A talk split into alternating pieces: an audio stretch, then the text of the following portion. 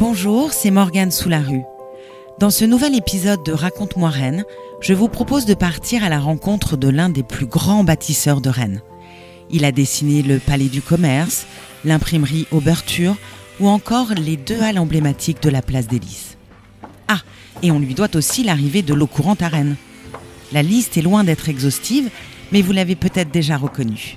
Oui, il s'agit bien de Jean-Baptiste Marteneau, qui fut l'architecte de la ville de Rennes durant 37 ans.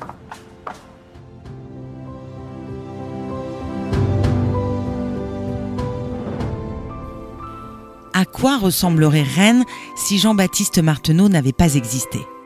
Bien malin qui pourrait le deviner, car l'architecte a apposé sa patte dans toute la ville. Qui était cet homme qui a remodelé Rennes? Eh bien, pas un Rennais. C'est en effet en Bourgogne qu'est né Jean-Baptiste Marteneau en 1828. Et très tôt, il se passionne pour l'architecture. Son père est cordonnier et les revenus de la famille sont donc modestes. Mais pas question d'aller contre la vocation du jeune Jean-Baptiste. Ses parents font tout leur possible pour l'aider dans la voie qu'il a choisie. À 14 ans, il est ainsi envoyé à Dijon où il suit des cours tout en travaillant pour différents architectes. De quoi se mettre le pied à l'étrier. Prometteur, il obtient une bourse pour intégrer l'École nationale des beaux-arts de Paris, qui est alors la seule école de France à délivrer un diplôme d'architecture. Le jeune homme, qui est un travailleur acharné, y brille par son talent. À 26 ans, il termine le cursus avec un métier en poche, celui d'inspecteur des travaux du Palais du Louvre. Cette ascension fulgurante n'échappe pas au maire de Rennes, Ange Prosper de Léon des Ormeaux, qui rencontre Marteneau alors qu'il travaille déjà au Palais du Louvre. Le maire cherche justement un architecte talentueux pour réaliser ses projets urbains et le jeune Marteneau semble bien faire l'affaire. Il lui propose le poste. Mais Marteneau hésite. Il connaît les possibilités qui pourraient s'offrir à lui s'il restait dans la capitale. Avec son talent, il pourrait y décrocher de gros projets. Il faudra plus d'une année de discussion et de négociation pour le convaincre.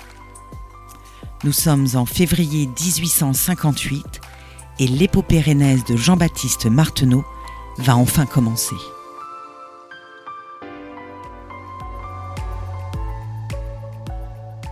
À peine arrivé, Marteneau se met au travail. Il propose un projet de rénovation totale pour le lycée impérial de Rennes, actuel lycée Émile Zola, avenue Janvier.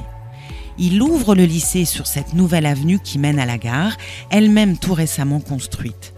Un chantier d'ampleur qui durera en tout et pour tout près de 40 ans. Il s'attaque également au cerf du Tabor, un parc qui l'embellira par petites touches durant deux décennies aux côtés du paysagiste Denis Buller.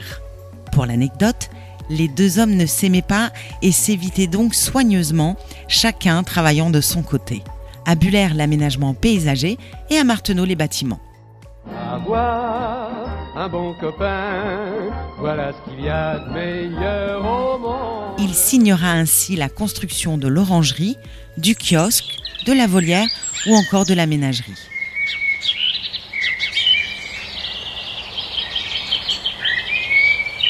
L'architecte construit de tout pour tous. Des écoles, des gymnases, des bureaux, mais aussi un cimetière, celui de l'Est, ou encore des églises, comme celle de Saint-Aubin sur la place Sainte-Anne. Une construction qui s'intégrait à l'origine dans un plan plus large de restructuration de la place. Jamais réellement achevée, ni à l'extérieur ni à l'intérieur, l'église sera malgré tout inaugurée en 1904, seulement deux ans avant le décès de l'architecte.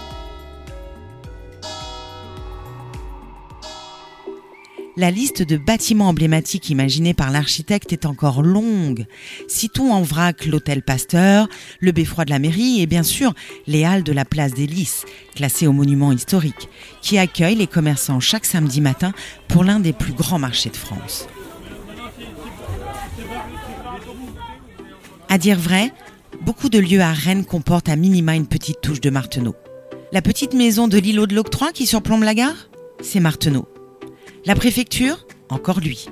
Même la place Hoche, initialement conçue pour accueillir un musée, est passée entre ses mains. Tout au long des 37 années qu'il passera au poste d'architecte de la ville de Rennes, Marteneau ne chômera pas.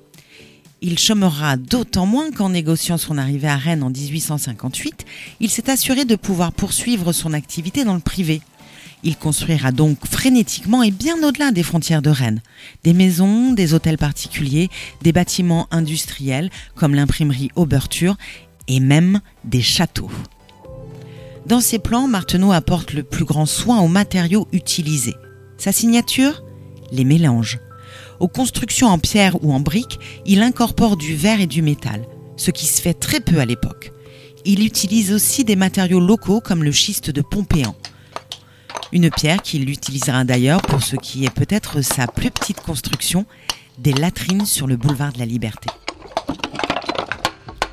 Et de sa plus petite à sa plus grande œuvre, il n'y a qu'un pas à faire, ou plutôt quelques longueurs. En 1862, le maire Armand Robineau de Saint-Cyr confie à Marteneau un projet d'adduction d'eau potable. À l'époque, il n'y a pas l'eau courante à Rennes. Il n'existe que quelques puits publics régulièrement contaminés par l'infiltration des eaux sales des égouts. Des conditions qui font de Rennes une ville plutôt dangereuse. Fièvre, typhoïde et diphtérie y font des ravages. Plutôt réticent, car estimant qu'il s'agit là du travail d'un ingénieur, Marteneau se mettra malgré tout au travail et élaborera un grand projet de captation des eaux de la rivière de la Minette.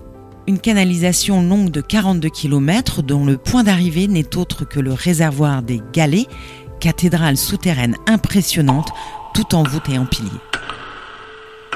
La construction s'achèvera en 1882 sous les ovations des habitants qui voient enfin arriver l'eau courante à Rennes. Pour cela peut-être, mais plus certainement pour l'ensemble de son œuvre, Marteneau sera fait chevalier de la Légion d'honneur la même année. Si beaucoup des réalisations de Marteneau ont traversé les époques, d'autres ne sont pas arrivées jusqu'à nous, comme les extensions de la caserne du Colombier, ancien couvent de visite andine, qui seront détruites dans les années 1960 lors du réaménagement complet du quartier.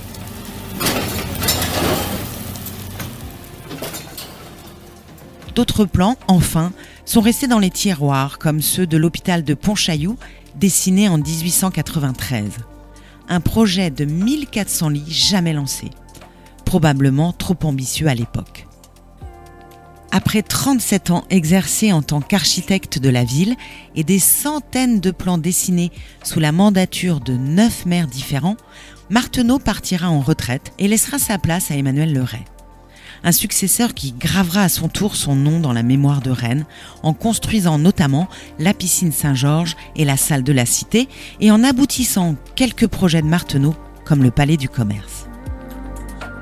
Et Marteneau alors? Il s'éteindra chez lui, rue de Bel Air, en 1906. Inutile de chercher l'emplacement sur une carte. Cette rue a depuis bien longtemps été renommée rue Marteneau du nom de ce bâtisseur acharné qui transforma la ville. Rennes lui devait bien cela. Marteneau, bâtisseur de Rennes. C'était Morgane sous la rue. Je vous dis à bientôt pour un nouvel épisode de Raconte-moi Rennes, votre série de podcasts sur l'histoire de notre ville.